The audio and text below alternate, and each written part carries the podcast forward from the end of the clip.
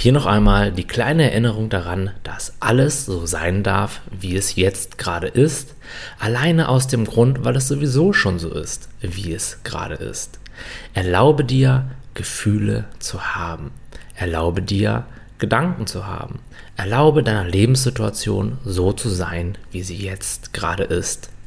Und wenn sich da innerlich Widerstand zeigt, dann kannst du dir diesen Widerstand einmal genau angucken und dann mal schauen, kommt mein Leid wirklich aus den Gefühlen oder entsteht es erst dann, wenn ich Widerstand leiste?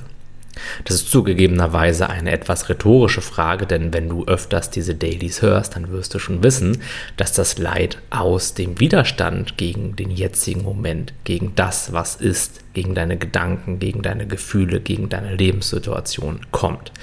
Aber es macht so viel Sinn, sich das einmal genauer anzugucken und zu erkennen, anstatt einfach nur intellektuell zu verstehen. Also erinnere dich daran, dass du genau gut so bist, wie du bist. Erinnere dich daran, dass alles so sein darf, wie es gerade ist. Erinnere dich auch daran, dass du während dieses ganzen Prozesses immer gut zu dir bist, dich liebevoll behandelst, innerlich offen bleibst und die Gefühle und die Gedanken so gut wie du das kannst fließen lässt. Öffne dich so dem, was gerade ist. So kommst du in den Einklang mit dem Moment.